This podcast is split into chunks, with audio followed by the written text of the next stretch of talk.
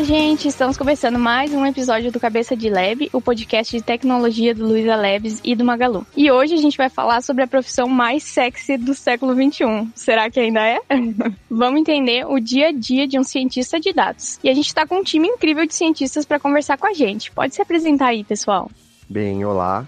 É, o meu nome é José Maurício, eu sou cientista de dados aqui do Luiza Labs. Né, atualmente eu trabalho na busca. Bem, eu me formei assim, bem fora da caixa, né? Porque eu comecei um bacharel em neurociência, terminei ele, que é mais ou menos um curso ali que combina um pouco de biologia com psicologia e também um pouco de estatística. E depois ali, não infeliz o suficiente, continuei e terminei um bacharel em engenharia biomédica. Né? Oi, pessoal, eu sou Leiliane, mas podem me chamar de Leile para facilitar, viu? Trabalho aqui no Lisa Labs como cientista de dados e atualmente eu estou lotada nas squads de risco e pricing. Mas eu entrei aqui no Magalu já tem um tempinho, entrei na área de negócio, especificamente ali na área de atendimento ao cliente, onde eu já aplicava alguns métodos de previsão, né, que são técnicas de ciência de dados. Sou formada em estatística estatística, com mestrado também em estatística, então estou bem ali dentro da área teórica de estatística. Oi, gente, tudo bem? Eu sou a Renata, também sou cientista de dados aqui no Luiza Labs.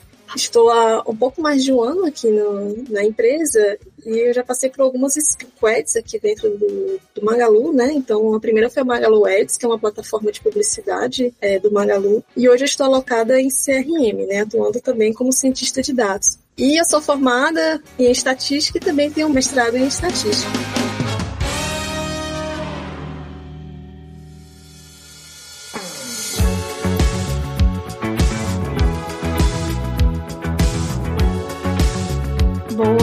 Gente. Um prazer estar aqui com vocês. É, e deu para ver aí pelas formações, né? Eu também sou engenheiro de formação, que a área de dados ela é muito eclética, né? Acaba recebendo gente de tudo quanto é formação. Então, pra gente começar, é, que tal a gente definir assim o que é um cientista de dados? Eu acho que o termo cientista de dados, né, ele é bem amplo. Né? Muitas vezes a gente acaba confundindo ali com, né, acaba entrando nas funções ali de engenharia de dados, de analista de dados, né? Mas eu acho que a frase que mais resume assim, né, a profissão é a extração de valor de dados, né? Então, como que a gente pega aquela massa ali de informação e a gente consegue transformar aquilo ou em um produto ou em alguma análise, né, que seja que impacte ali o negócio ou a forma com que a gente está fazendo o negócio. É, eu concordo com o Zé. Cientista de dados, ele é um, um, um profissional que vai englobar vários conhecimentos, né? Ele vai usar técnicas de estatística e matemática de uma forma escalável ali com o apoio computacional para encontrar encontrar justamente isso, soluções para os problemas de negócio, né? Então, o cientista, ele ajuda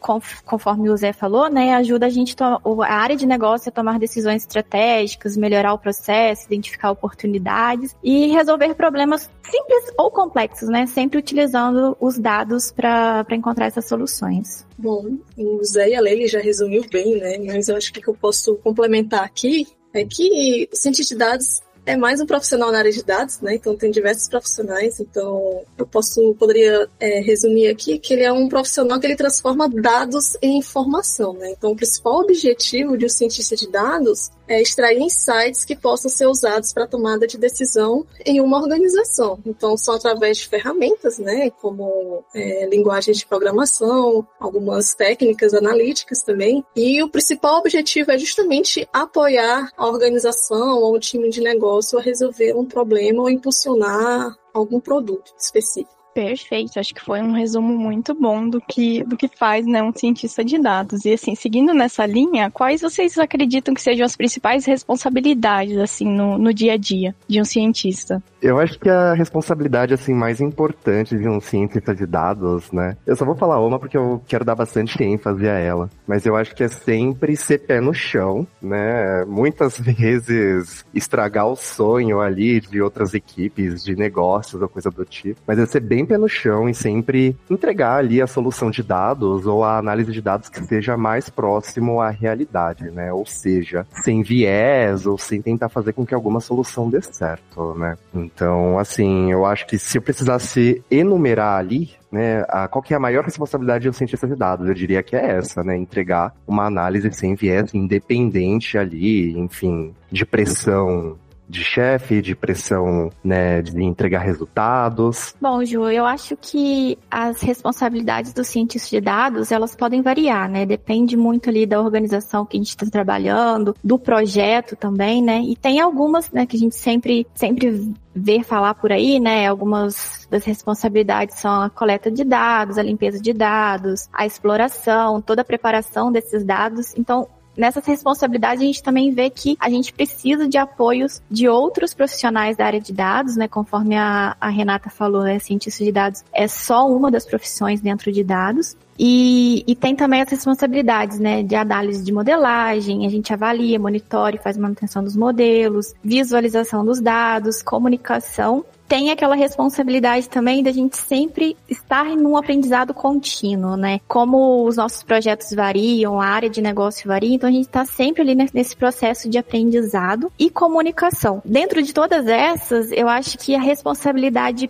principal nossa é entender o que a área de negócio precisa, né? Muitas vezes eles nem sabem exatamente o que eles querem. Então a gente tem que ter ali todo esse trabalho de comunicação para explorar todo o problema que eles têm para entender realmente qual que é a solução que eles estão buscando. É isso aí. Fazendo aí um top né, de responsabilidades aqui que a gente está discutindo, eu acho que o principal delas, se resumindo bem, é transformar dados em conhecimento acionável. Né? Então, o que seria esse acionável? Seria, a partir da análise de dados, da nossa, do conhecimento que a gente extraiu dali, sugerir ações para que possam ajudar a resolver um determinado problema, né? Então, muitas vezes, uma análise mais simples já resolve um grande problema que está acontecendo ali. E justamente conversando com o time de negócios, né, que é, é muito importante você saber onde está pisando, com quem você está falando e o que você quer resolver. Então, essa conversa com os clientes internos, né, que a gente tem aqui dentro, é, é fundamental para entender o contexto do problema e o que é preciso resolver. Muitas vezes o tempo é curto, né, e a gente precisa entregar valor ao nosso trabalho, então às vezes entregas pequenas ao longo do tempo, mas que são mais simples até, você entrega um, um, uma solução mais avançada, né, como uma modelagem ou um modelo de machine learning. Então é bem, é bem legal manter essa conversa com o time de negócio, essa comunicação e também ser pé no chão, né, falar, olha, a gente não dá para fazer isso, podemos fazer isso aqui, né.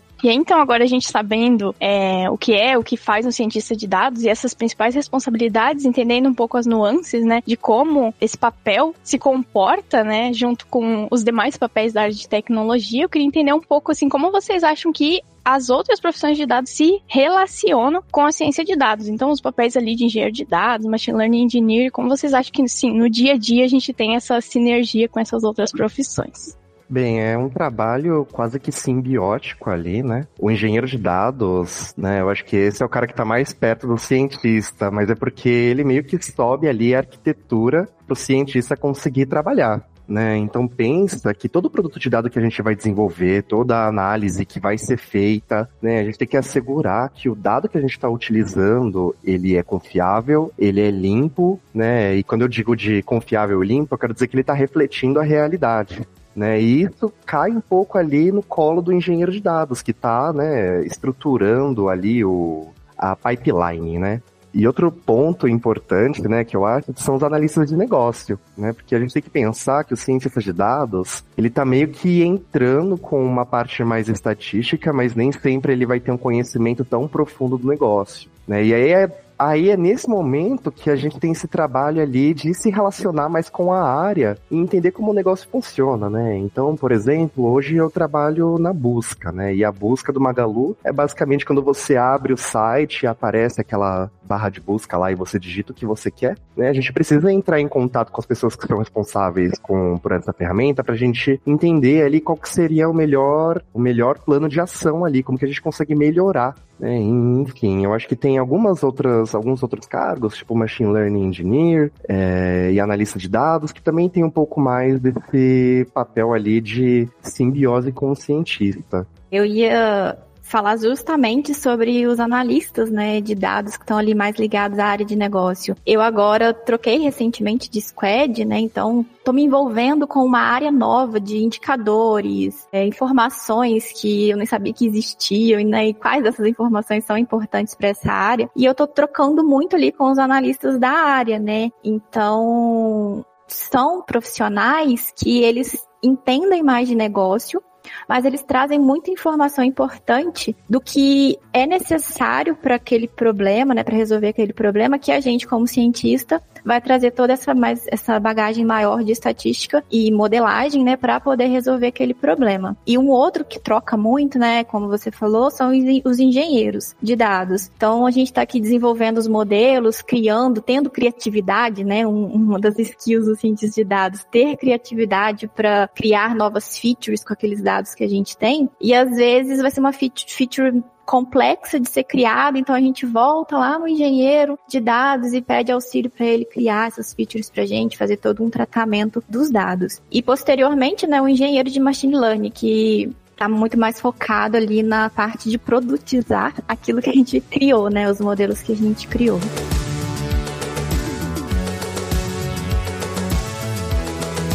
Todos nós trabalhamos com dados mas a gente tem alguns papéis distintos, né? Então, às vezes tem algumas interseções, né? Com análise de dados, com engenharia de dados, ou aqui e ali, mas cada uma tem, cada área de dados tem as suas especificações, mas a gente se complementa e eu posso dizer que todo mundo segura a mão de cada um aqui e vamos junto aqui com uma grande parceria para resolver os problemas da companhia, né? Então, como a Leile bem enfatizou, o analista de dados ele está muito mais próximo do negócio, né? Então, ele é uma fonte rica de insights para a gente, como cientistas, para a gente planejar a nossa solução de dados, né? E o engenheiro, eu posso dizer que, assim, é o nosso, um dos nossos melhores amigos aqui no trabalho, né? Que apoia a gente na parte de garantir que o dado esteja correto disponível, né? Para a gente trabalhar, porque a gente não trabalha sem os dados. E depois que a gente faz a solução de dados, né? Esse produto de dados, a gente precisa implementar de forma é, otimizada, né? Então, o Machine Learning Engineer, ele tem um papel fundamental também, porque ele tem bastante conhecimento dessa parte de engenharia de software, né? E um dos desafios, quando a gente vai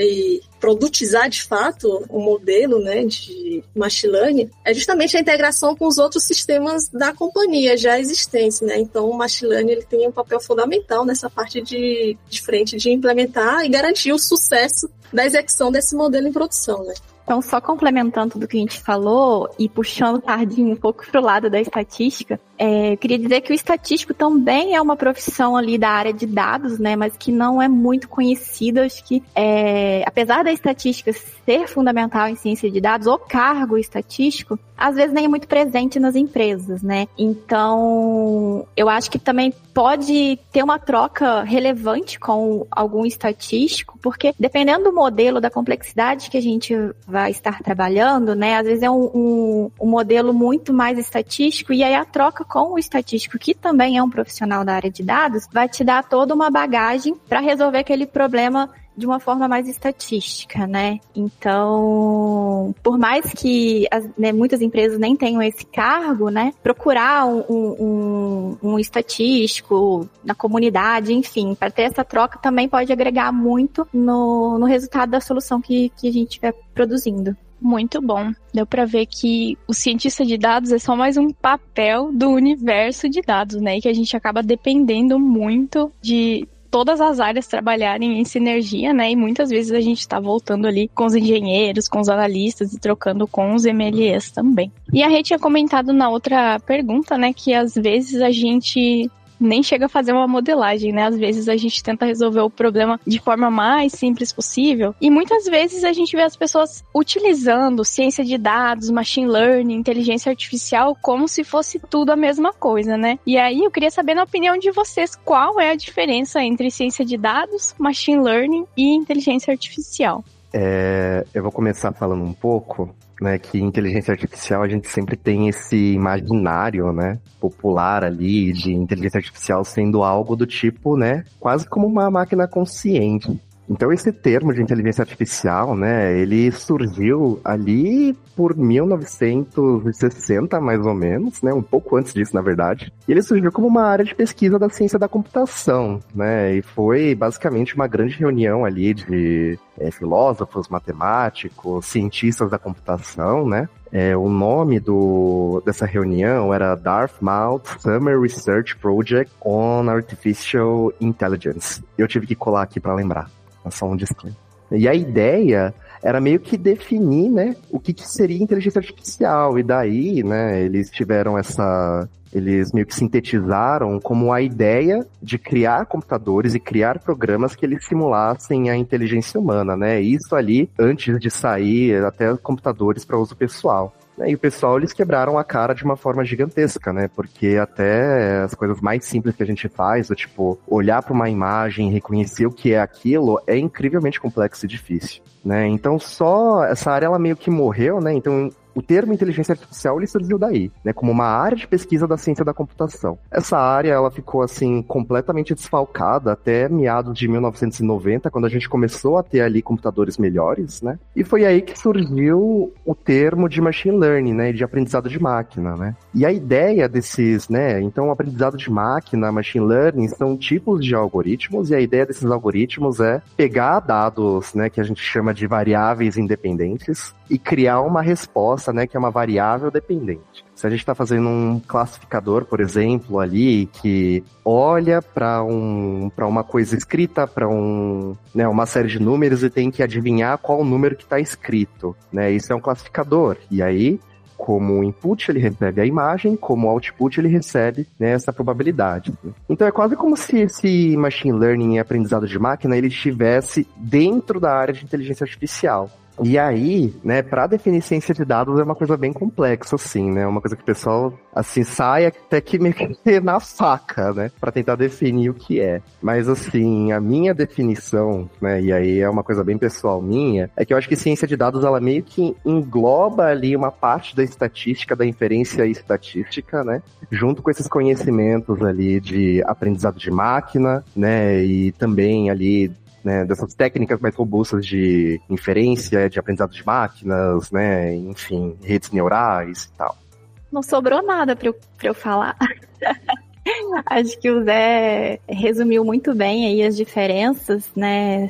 São são áreas que a gente acha que surgiu agora, né? Mas como ele mesmo disse, a ideia de inteligência artificial já surgiu há muitos anos. E indo para esse lado, né, de como surgiu, para diferenciar, né? Acho que a diferenciar o Zé diferenciou bem, é, mas é, são áreas que surgiu há muito tempo e todas com base na estatística. Acho que a estatística e a matemática é o primórdio de tudo, né? Começou lá nas ori em origens antigas, onde os, os gregos, os egípcios, eles tinham necessidade de conhecer a sua população, né? Qual era a faixa etária, questões de tributos. Então, a ideia de pesquisa, de entender e, e, e criar uma solução é muito antiga. E aí foi desenvolvendo, com o desenvolvimento de matemática, estatística, foi desenvolvendo a computação e tudo culminou no que a gente tem hoje, né? Que engloba tudo, ciência de dados, machine learning e inteligência inteligência artificial.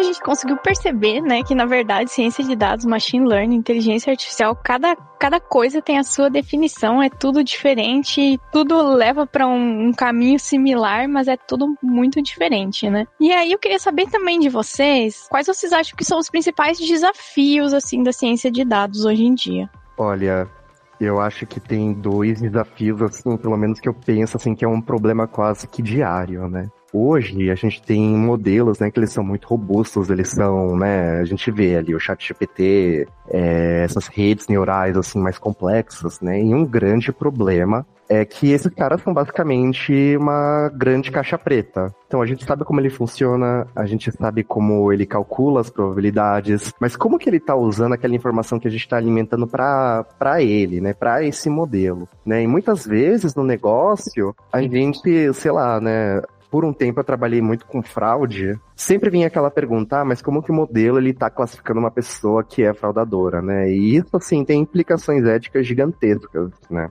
Então eu acho que esse é meio que o primeiro problema, é explicar um pouco como que o modelo ele tá usando a nossa informação, e eu acho que isso é uma área de pesquisa gigantesca, né? E é um desafio assim gigantesco também a pessoa que, sei lá, achar a resposta para isso, né? Tenho certeza que ela vai ficar muito famosa, né? E eu acho que o segundo é justamente, né, o desafio da gente conseguir entregar o nosso modelo né, e passar confiança para pessoas que muitas vezes não têm a profundidade técnica, né? Porque querendo ou não, o que a gente faz, muitas vezes ele ele é um pouco complexo demais para a gente tem que ir explicar ali nas entrelinhas, né? E querendo ou não, a gente precisa fazer com que os nossos produtos sejam usados. E para eles serem usados, as pessoas precisam, né, ter confiança que aquilo está funcionando e que aquilo é o melhor, né? Então, assim, para qualquer cientista de dados que está escutando isso, muitas vezes eu acho que já teve uma situação dessas, né? A gente passa ali meses criando um modelo, a gente entrega o um modelo ali na equipe para a equipe de negócios, né? E aí chega uma pessoa, né, que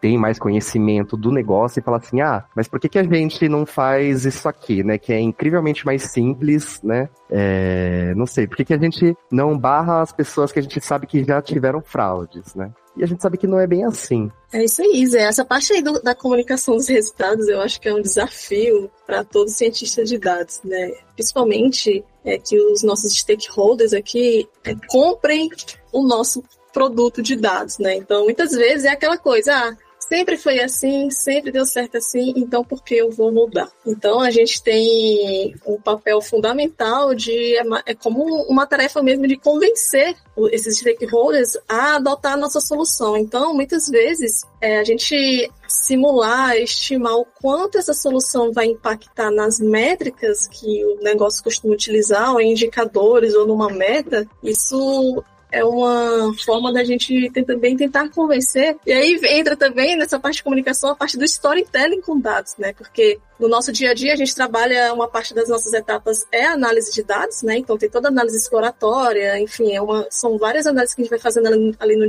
no nosso dia a dia de trabalho para entender como é que o problema está funcionando, os insights que a gente vai tirar daquilo ali, mas na hora que a gente vai sentar, né, com essas pessoas que geralmente são tomadoras de decisão, tem um tempo curto, a gente precisa selecionar muito bem o que, que a gente vai contar o que, que a gente quer mostrar e onde a gente quer chegar, né? Então, essa skill né, de comunicação ela é bem importante no nosso dia a dia e é algo que a gente vai aprendendo com o tempo. Concordo com o Zé e com a Rê, a comunicação acho que é o principal desafio, tanto na parte de entender o problema quanto no pós, que é explicar a solução, né, e fazer com que as pessoas confiem na, na, nossa solução de ciência de dados. Mas é diferente da estatística, né? Voltando um pouquinho ali da história da estatística, que eu como estatística, né, a dificuldade que, que a gente tem era de ter dados para analisar, né? A estatística surgiu justamente por isso, eu coletar dados para analisar e, e, e, ter uma solução. Como surgiu há muito tempo, a gente não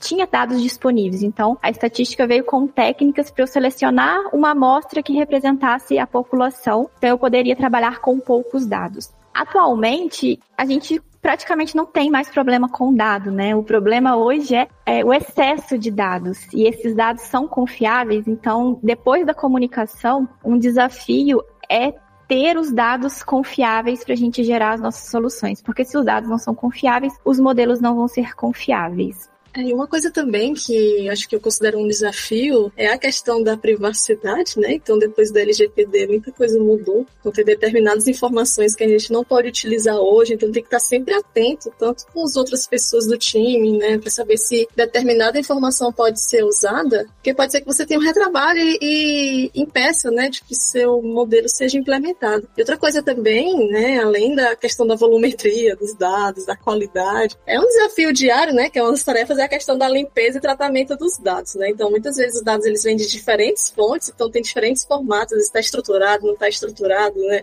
E a gente sabe que a gente passa um bom tempo aí nessa parte de fascinar, né, esses dados. E além disso, eu acho que um outro ponto bem importante que tem algumas discussões já rolando por aí há um bom tempo é com relação à ética e, a, e o viés nos dados, né? Então, o viés nos dados de treinamento, ele pode resultar em modelos discriminatórios, né? Então, justamente, é, é importante a gente saber quais dados a gente está utilizando e quais a gente vai selecionar, né, para prosseguir com a análise. Então, dados muitas vezes de gênero, de etnia, é, de origem, né, são dados, podem ser dados problemáticos, aí vale a pena pensar, refletir se vale a pena seguir com esses dados na análise. Muito bom, gente. Eu acho que deu para perceber que a, a área tem muitos desafios, né? E a gente precisa de muitos profissionais e muitas habilidades, né, para conseguir superar esses desafios. Até faço uma propaganda aqui sobre as skills de comunicação. A Rê gravou um, podcast com a gente já sobre storytelling utilizando dados. Então, voltam os episódios aí, pode ouvir ela mandando muito bem aí falando sobre storytelling. É, e seguindo o nosso papo aqui, eu queria saber o que, que vocês acham que são as formações, as habilidades necessárias para ter uma carreira em ciência de dados. Ah, é, eu acho que é indiscutível que a pessoa, né, ela primeiro precise saber bem ali de, principalmente essa parte de estatística, né? Porque eu acho que é muito importante sempre a gente tomar cuidado, né, do tipo da análise que a gente está fazendo para evitar ao máximo viés, né? Enfim, eu já disse isso uma vez aqui no podcast, né? Mas eu acho que a parte mais importante do nosso trabalho é sempre entregar uma análise que condiz com a realidade, né? Sem viés. E querendo ou não, né, essas técnicas como estatística, matemática, né, aprender a manipular bem o dado também, né, ou seja, essa parte de programação, eu acho que ela é absolutamente essencial, assim. Eu acho que não dá para ser um, não dá para né, ter uma carreira boa em ciência de dados se você não tiver ali o cuidado de estudar bem né, essas bases formação, a graduação, a faculdade, independente de qual seja, ela é importante, porque traz uma bagagem ali de conhecimento, de técnicas, de pesquisa, estudos, ou até mesmo de negócio, né? Que serão utilizadas em algum projeto de ciência de dados, né, em algum momento. Mas como o Zé falou, a gente precisa ter uma relação muito boa com a matemática, a estatística e a computação, né? Então, se você está começando do zero, está ali pensando numa graduação, eu recomendo uma formação em estatística, mas focar ali também na computação, aprender as linguagens de programação. Mas é, eu só queria ressaltar também que a gente pode ter cientistas de dados que são formados em outras, outras graduações, mas que têm ali realmente essa habilidade com a matemática e aí se especializam na, na estatística, na computação e todo aquele conhecimento que ele adquiriu da sua graduação, né, ele traz aquilo e agrega com a ciência de dados e produz uh, muitas soluções excelentes, né? Então, eu acho que qualquer um pode ser cientista de dados, né? Acho que dados é o mundo atual, né? Tudo gira em, em torno do dado, o dado é informação e a gente tem informação em qualquer área. Então, qualquer um pode aplicar a ciência de dados mesmo não sendo formado em ciência de dados, trabalhando diretamente com ciência de dados, né? Mas é essencial realmente a parte matemática e computacional. Eu acho que também, né, uma parte muito importante, assim, que eu sinto, né, que para mim ajudou muito,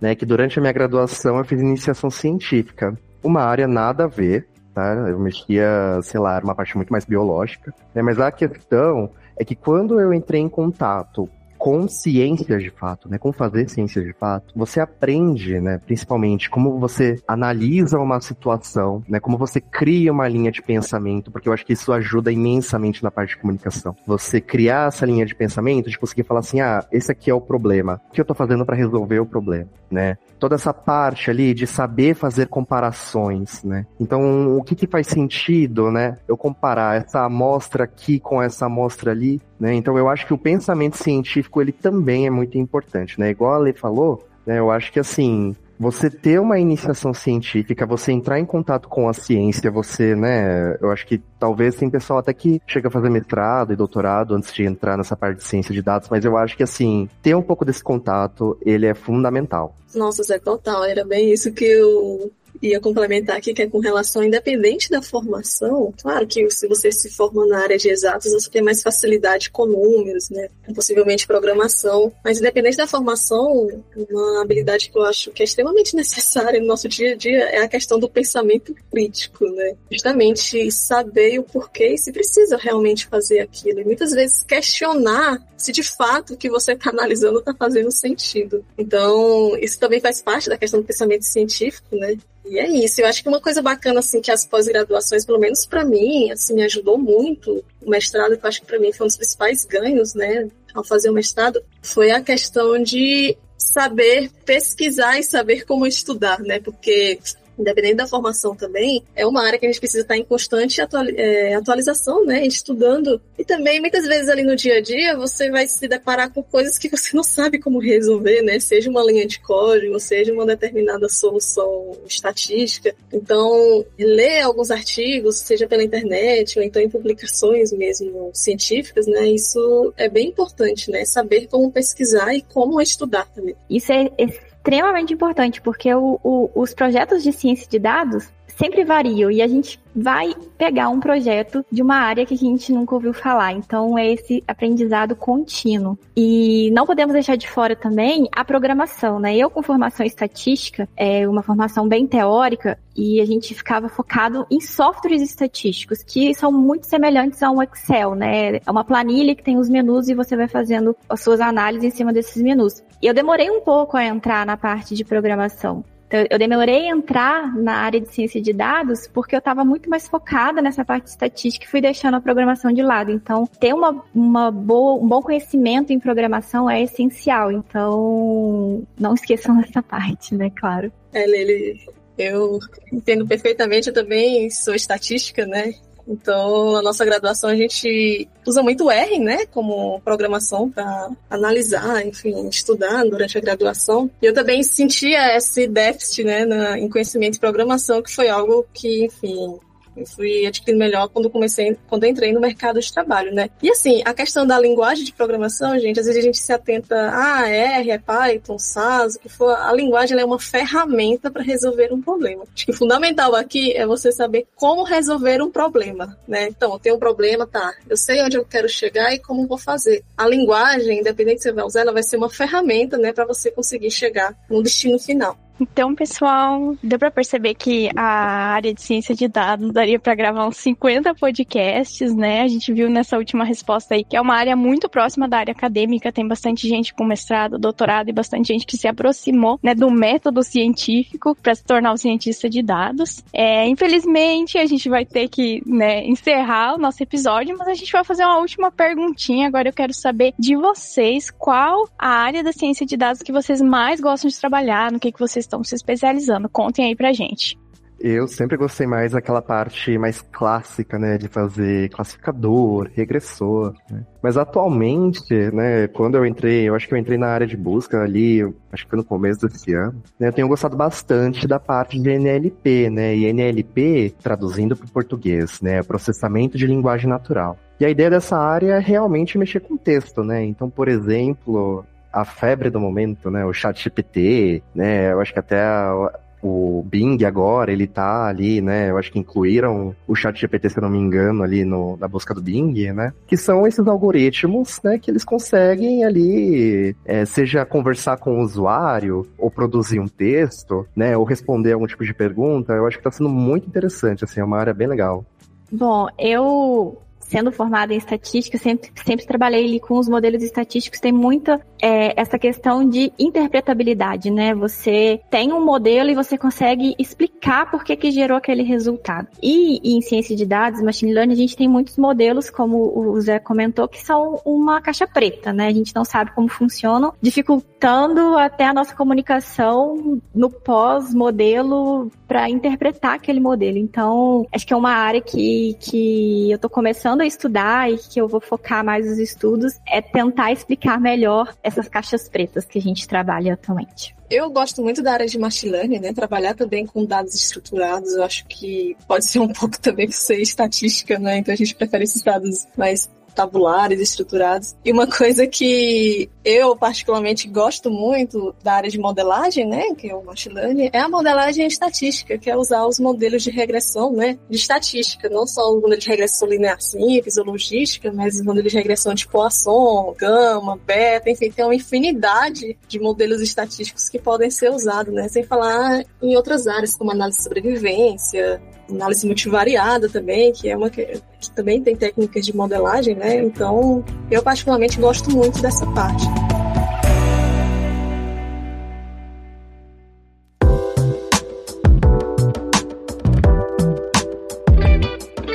Muito bom, pessoal. Foi um prazer bater esse papo aqui com vocês. E se vocês quiserem, podem deixar aí a, as redes sociais aí para o pessoal encontrar vocês nas mídias. É, bem, a minha rede social eu acho que é a que eu mais uso ali para né, falar sobre data science ou compartilhar coisas sobre a área é o meu próprio LinkedIn, né? Então, se vocês pesquisarem por José Maurício, muito provavelmente vai ser eu, né?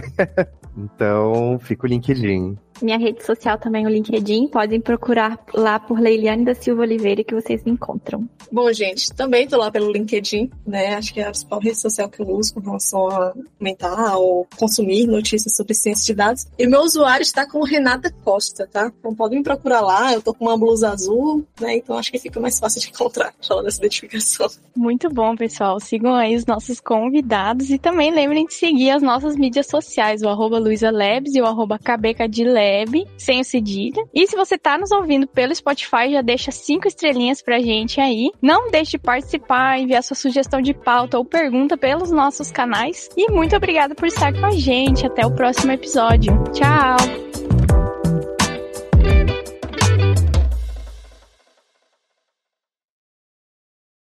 Este podcast foi editado por Radiofobia, podcast e multimídia.